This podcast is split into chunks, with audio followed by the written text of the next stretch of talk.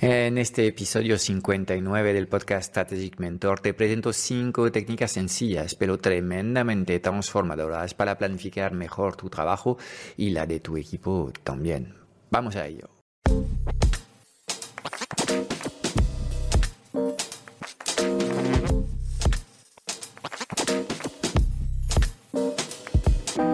90% de las preguntas que tienes hoy como emprendedor en el mundo digital se centran alrededor de una única pregunta.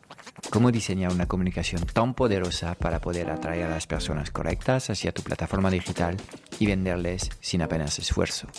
Sin un marketing que conecta, no conseguirás transformar a nadie.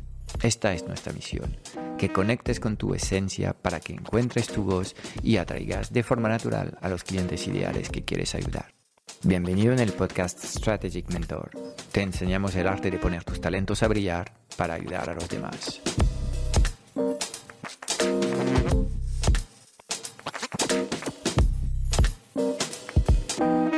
En este episodio vamos a entrar en técnicas de, de, planificación prácticas y te voy a presentar cinco técnicas, cinco herramientas si prefieres para planificar mejor lo que es la actividad eh, que tienes que realizar en la semana. Y obviamente estas, estas eh, técnicas que te voy a presentar funcionan sea cual sea el estado de tu negocio en estos momentos. Si estás a la cabeza de un negocio casi unipersonal, obviamente esto lo aplicas a tu propia persona. Eh, y si ya tienes un pequeño equipo, obviamente tendrás que seguir haciendo una planificación correcta de lo que son las cosas que te corresponden a ti, pero también puedes aplicarlo a lo que es la planificación del trabajo de tu eh, equipo. Entonces, primera de estas técnicas que te quiero presentar es la planificación 3x3. Es eh, algo muy sencillo y a la vez muy poderoso que te va a permitir no perder el foco. Entonces, bueno, puedes aplicar esta, esta idea a, un, a, un, a un periodo de observación corto, como la semana o el mes, o a un periodo más, más largo, pero um, para que lo entiendas mejor, yo te recomiendo um, utilizar primero un periodo de tiempo relativamente corto y una semana es perfecto. Um, entonces, cuando empiezas este ejercicio de planificación de la semana, debías uh, enfocarte en definir tres resultados. ¿Ok? ¿Qué son las cosas que deseas terminar eh, en, eh, eh, en, el periodo dado, en este caso pues es la semana. Estos resultados debes definirlos bien, tienen que ser específicos, medibles, alcanzables em, em, y de forma natural vienen con una, una escala de tiempo, un horizonte de tiempo que es, en este caso la semana, podría ser el mes, el trimestre o el año. Entonces, cuando tienes claros lo que son estos, estos tres resultados, la idea es de dividir un poco lo que eh, sería la actividad que hay que realizar para llegar a estos resultados en tres tareas. Entonces, eh, una vez que has identificado el resultado que deseas, pues eh, trata de definir tres actividades y tareas que te van a ayudar a alcanzar estos, estos objetivos. Lo que estamos haciendo aquí es desglosar un poco lo, que, lo, que, lo que son los, eh, la, actividad en pasos más manejables que si completas estos pasos la probabilidad de que llegues al resultado eh, deseado sea muy grande. Entonces, a partir de ahí tenemos tres resultados, eh, tres em, tareas o actividades, son nueve elementos que ya puedes ordenar y priorizar como quieres y puedes así planificar tu día eh, y eh, mi recomendación es que empezando en, cada uno de estos días, eh, pues empezar a ejecutar estas tareas, que son las nueve tareas más críticas que tienes que completar en, la semana. Entonces, esto es un concepto muy parecido a lo que sería el, camino crítico en gestión de proyectos, donde identificas realmente las tareas más importantes que necesitan completarse para poder llegar eh, lo que es el resultado deseado en tu proyecto, pues en este caso la planificación 3x3 es un poco lo mismo. Empezamos con el final, con lo que deseamos, vemos las cosas que tenemos que hacer para llegar a estos resultados y em, em, ejecutamos el trabajo por orden de importancia más que por orden de, em, eh, urgencia. Obviamente vas revisando lo que es eh, los progresos que tienes eh, y al final de, la semana pues eh, puedes eh, o haber completado el plan o seguir ejecutando lo que te falta ejecutar para llegar a buen puerto. Pero esta idea de tener tres resultados y tres tareas es algo que va a permitirte eh, pues secuencializar mejor lo, que son las acciones que, tienes que hacer. Varios comentarios sobre eh, el número 3, porque es interesante. Primero, uno a lo mejor no es suficiente, eh, en ocho, horas de trabajo a lo mejor puedes hacer más que una sola cosa. tres está bien, es asumible. Cinco, siete, ocho, diez, pues diez ya es demasiado. Entonces, como ves, a nivel de resultado, yo creo que tres está bien. Luego, eh, la división en tres tareas para llegar a estos, estos resultados, em, tres actividades que si las completas em, em, te van a ayudar a llegar a los tres, resultados que eh, has marcado. Eh, obviamente puedes tener una actividad que ejecutas todos los días de la semana o puedes tratar de, de nuevo coger una de las, de las actividades que tienes que realizar y detallarla aún más y eh, lunes, martes, miércoles, jueves y viernes ejecutar eh, subtareas para ir avanzando y completando las cosas. Entonces, obviamente, todo depende del, nivel de dificultad que te, te vas a asignar. Eh, de ahí el tema que los resultados tienen que ser alcanzables en el horizonte de tiempo que te has marcado. ¿okay?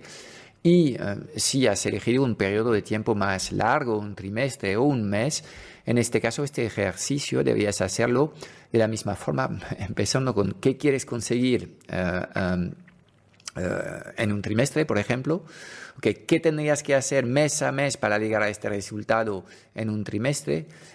Y dentro de un mes, ¿qué tienes que hacer semanas a semanas para realizar lo que, lo, que, lo, que es, lo que son los objetivos del mes?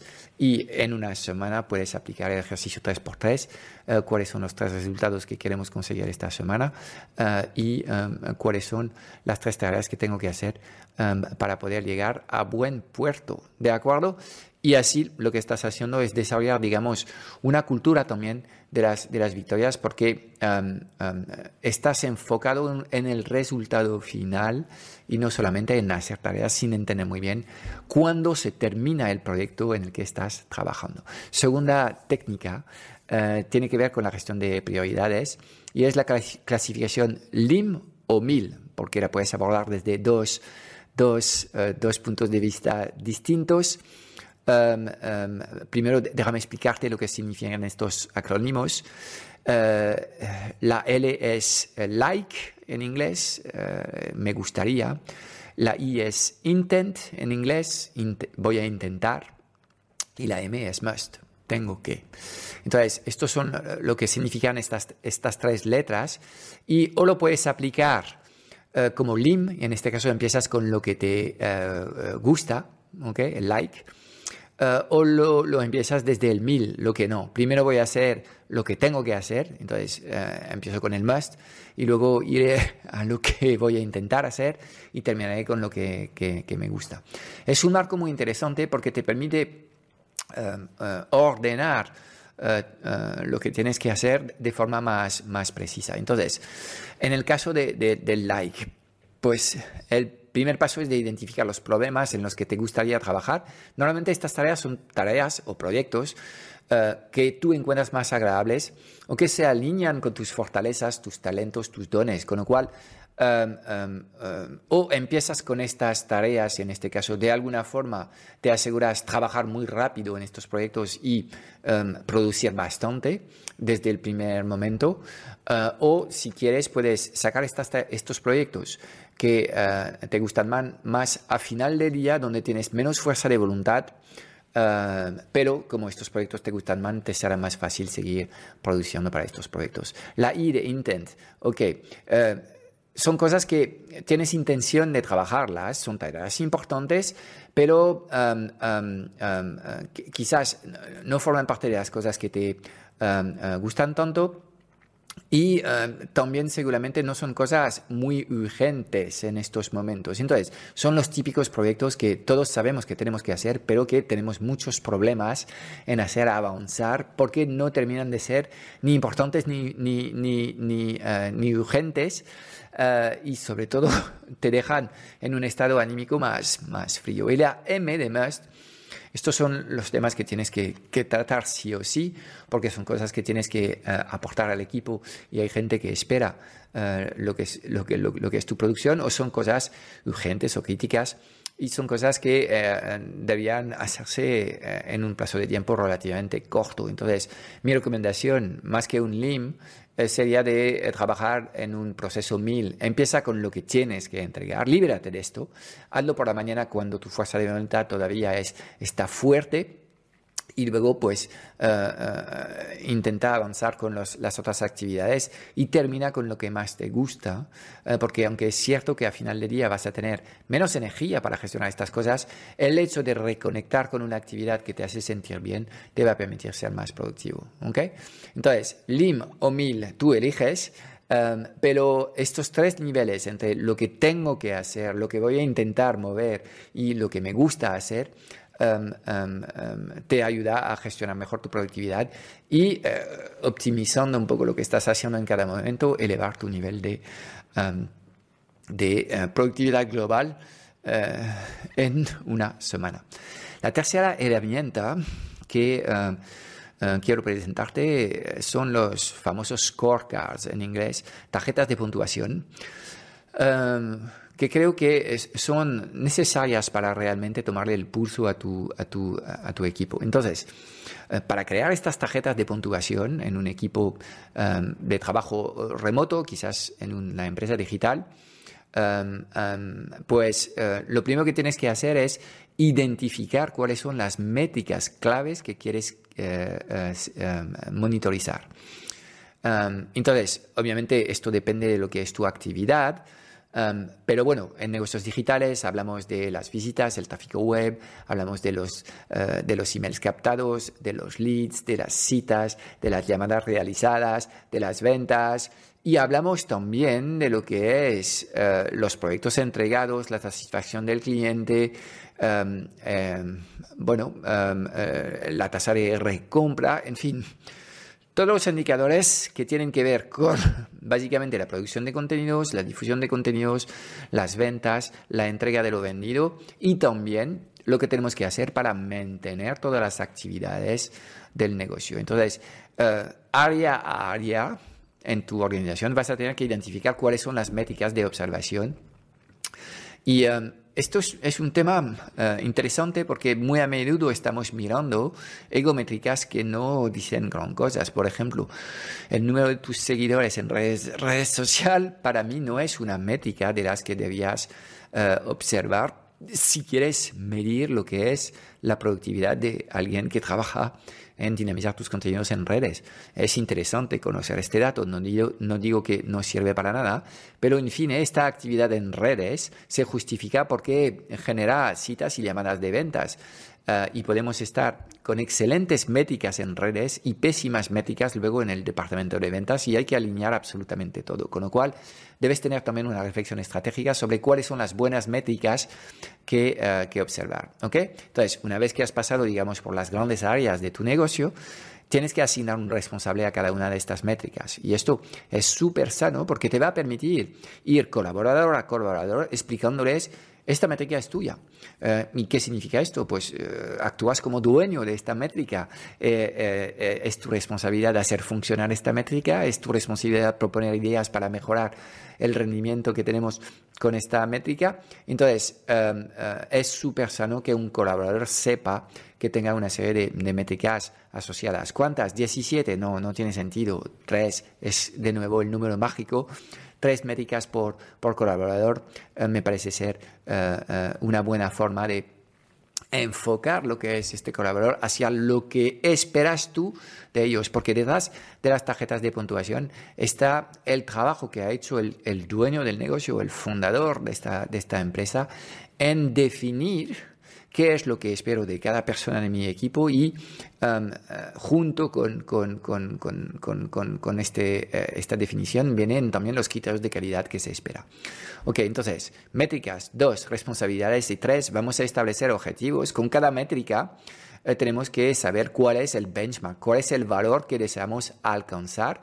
De nuevo, estos objetivos deben ser específicos, medibles, alcanzables, relevantes y eh, tienen que venir con algo de tiempo para lograrse. Es decir, si en estos momentos, digamos que tu tasa de conversión en llamada es del 10%, eh, pretendes pasar al 30 y te das 5 días para lograrlo, eh, no es muy razonable. Entonces, todo esto tendrás que eh, pues, tener conversaciones con las personas que se encargan de mover estas métricas para ver lo que es razonable, pero obviamente tu afán es de crear un equipo a un equipo de colaboradores hiperproductivos que no temen desafiarse y uh, ir a por el 1% más. Y luego, pues una vez que tienes definido básicamente lo que esperas de cada uno, tanto en cantidad como en, en, calidad, uh, y que ellos están Um, um, um, has comunicado uh, estas métricas a cada responsable de las métricas, han sido formados en, en, en operar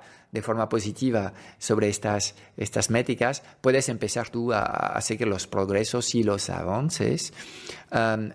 Y obviamente parte del trabajo aquí es de tener reuniones periódicas con cada colaborador para tratar de ir viendo cómo puedes mejorar los, los resultados de estas métricas. Cuando estás trabajando con estas eh, tarjetas de puntuación, básicamente has hecho el esfuerzo de definir muy bien lo que es el, proceso de trabajo. Vas a tener una reflexión sobre cómo estáis haciendo las cosas, porque obviamente para mejorar de cinco puntos mm, eh, una métrica, pues tienes que revisar lo que son los procesos de trabajo, tienes que revisar em, eh, cómo estás trabajando para poder hacerlo em, y a partir de ahí em, tienes una forma mucho más eh, justa y razonable de evaluar, de evaluar el trabajo de tu, de tu equipo. Entonces, eh, el concepto del scorecard se aplica de forma um, um, obvia a todas las actividades rutinarias que son perpetuas en un negocio, uh, pero también lo puedes hacer uh, en gente que gestiona proyectos. Se trata de encontrar lo que son las métricas correctas para hacerlo y esto te va a ayudar realmente a, entender mejor lo, que es el papel de cada uno uh, y a ser mucho más justo en la evaluación de las tareas de las personas de tu equipo. Y si en estos momentos apenas tienes equipo, tú también debías auto asignar tus propias tarjetas de puntuación, tu propio scorecard y saber cada semana lo que tienes que hacer. En mi caso, tengo un scorecard de producción de contenidos, varios tipos de contenidos distintos, con varios usos distintos, comunicación en redes, marketing o uh, producción de con contenidos para mis, mis trainings. Um, y sé que tengo que producir una serie de cosas todas las semanas y obviamente cuando termina la semana y he com completado lo que, lo que eran um, la cantidad y la calidad de lo que tenía que, que, producir, pues me cuelo la medallita de trabajo bien hecho. Y es genial poder decir a la gente cuando termina una semana, oye, eh, gracias por todo lo que has hecho. Esta semana lo has petado, lo has hecho requete bien y has completado todo lo que estaba previsto completar. Esto te ayuda también a ser uh, un mejor líder y a motivar mejor tus tropas. Tercera herramienta que quiero presentarte para disparar tu productividad es el concepto de la tarea roca. Ok, rocks en inglés. Uh, um, ¿Y de dónde nace este, este concepto? es muy, muy fácil. Imagina una serie de piedras luego piedras más pequeñas y luego arena. Y imagina un, bote donde vas a tener que colocar todas estas cosas. Si empiezas colocando la arena, luego las piedritas y eh, luego pones las piedras grandes, es probable que no consigues poner todo en este recipiente. En cambio, si empiezas a poner eh, lo que son las, las, piedras más gordas. Luego vas por las piedras más pequeñas. Las piedras más pequeñas van a caer al final y van a encontrar su espacio en este, en este sitio. Y luego la arena, que es aún más pequeña, cuando la, la viertes en el bote, en este orden, pues va a encontrar su hueco y es probable que eh, consigues que todo quepa en este recipiente. Y es la idea que hay detrás de la tarea roca. Eh, a veces creemos que no podemos hacer todas las cosas que tenemos que hacer y es a menudo porque empezamos por las tareas de menudeo. No hay que empezar con la arena, hay que empezar con la tarea roca. Entonces, primero, tendrás que identificar tus tareas rocas y la herramienta que te he presentado justo antes, la planificación 3x3, te ayuda justamente a ser mucho más estratégico en dónde tienes que um, uh, atacar uh, uh, poner tu foco para ser productivo al final de, una semana. una vez que tienes identificado lo que son tus, tus, tareas rocas, pues puedes priorizarlas y empezar a, a ejecutar estas tareas rocas primero en un día. ¿ok? Entonces, eh, es lo primero que tienes que hacer. Eh, no debías empezar el día consultando correos o enseñando tu, tu móvil y, liándote en redes sociales a responder a comentarios, que es lo que suele hacer la mayoría de los emprendedores, sino que debías empezar con estas tareas rocas. En mi caso, ¿qué sería un buen ejemplo de una tarea roca? Pues sería típicamente, si estoy creando un curso, avanzar con una clase. Yo no sé si tengo eh, como objetivo en este día realmente completar la clase o en dos días uh, guionizar la clase y el día siguiente grabar la clase y en dos días tengo una, una, una, clase completada, habrá que ir viendo con el scorecard que tengo para ir viendo cuántas clases tengo que producir a la semana. Pero lo primero que hago en un día de trabajo es empezar con estas tareas que son las tareas importantes. ¿Por qué? Porque cuando dejamos que eh, el, día a día nos atrape, la urgencia se va a extender todo el rato y nos va a dejar sin espacio para trabajar en estas cosas importantes. Entonces, eh, el concepto de la tarea roca a mí eh, me ha cambiado la vida, literalmente, y te permite garantizar que las cosas que quieres hacer en un día están hechas sencillamente porque empiezas con ellas. Cuando empiezas con estas tareas, empiezas también con el máximo nivel de, fuerza de voluntad y, de energía, eh, con lo cual es también más probable que termines ejecutando correctamente estas acciones. Y luego la, quinta eh, herramienta que te quiero presentar y que es también clave es la idea de planificar mañana, hoy. Es decir, cuando estás terminando un día, no debías apagar tu ordenador sin más, sino que antes de apagar el ordenador debías ya planificar el día de mañana. De tal forma que cuando llegas por la mañana, eh, revisas un poco lo que es tu lista y me da igual si trabajas con herramientas digitales o con papel, esto te organizas como quieres, pero no tienes que pensar.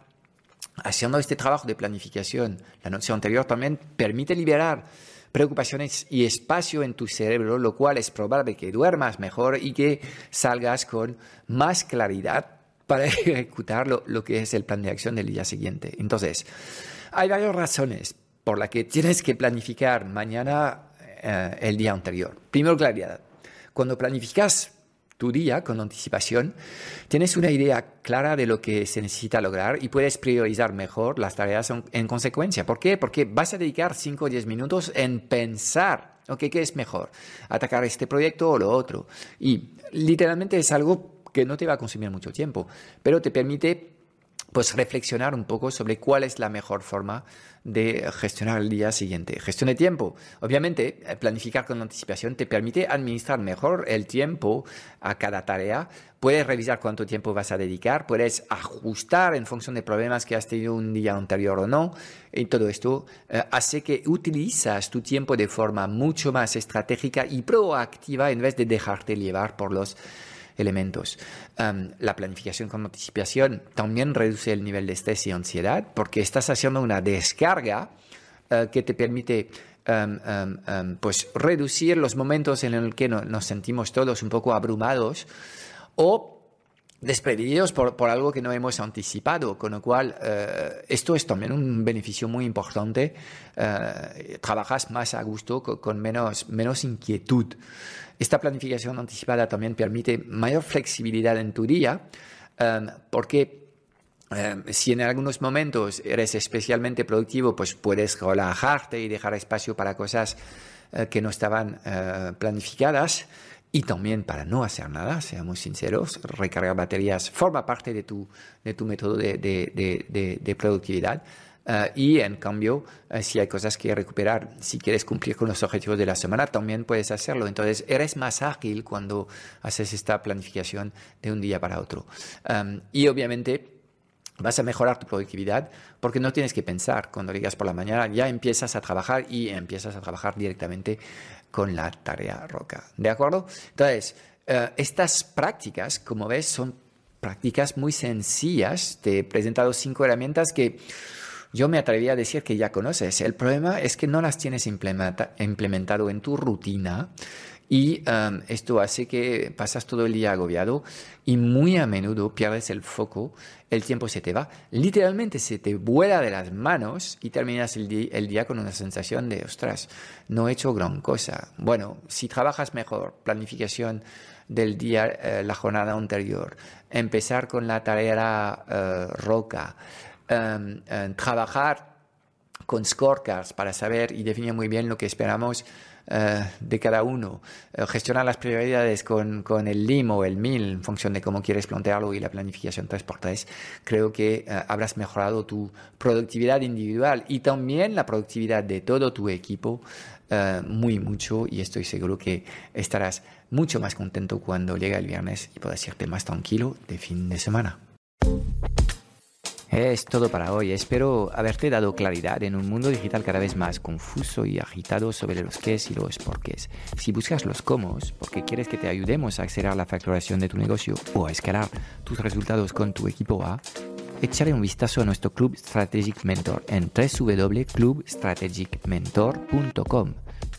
Y déjame darte tres razones de peso para apuntarte. Cada semana en el club vas a recibir una píldora estratégica de implementación rápida para ayudarte a clarificar tu visión, gestionar mejor tu energía, tu equipo y tus operaciones. También tendrás acceso a una sesión de coaching grupal a la semana para volver a, a recargar tus baterías y a enfocarte en lo importante y tendrás acceso a un foro de conversaciones de mucho valor generado por la mejor comunidad de mentores en habla hispana. Mira, no hay nada que no sepas, tan solo hay cosas que no haces. Y en el Club Strategic Mentor trabajamos las fundaciones que no se ven y que encontrarás en el 100% de los negocios visibles y memorables del mundo digital. Y además te acompañamos de forma holística en todas las facetas de tu vida, visión, energía, productividad, negocios, relaciones, dinero y propósito. Te espero dentro en www.clubstrategicmentor.com.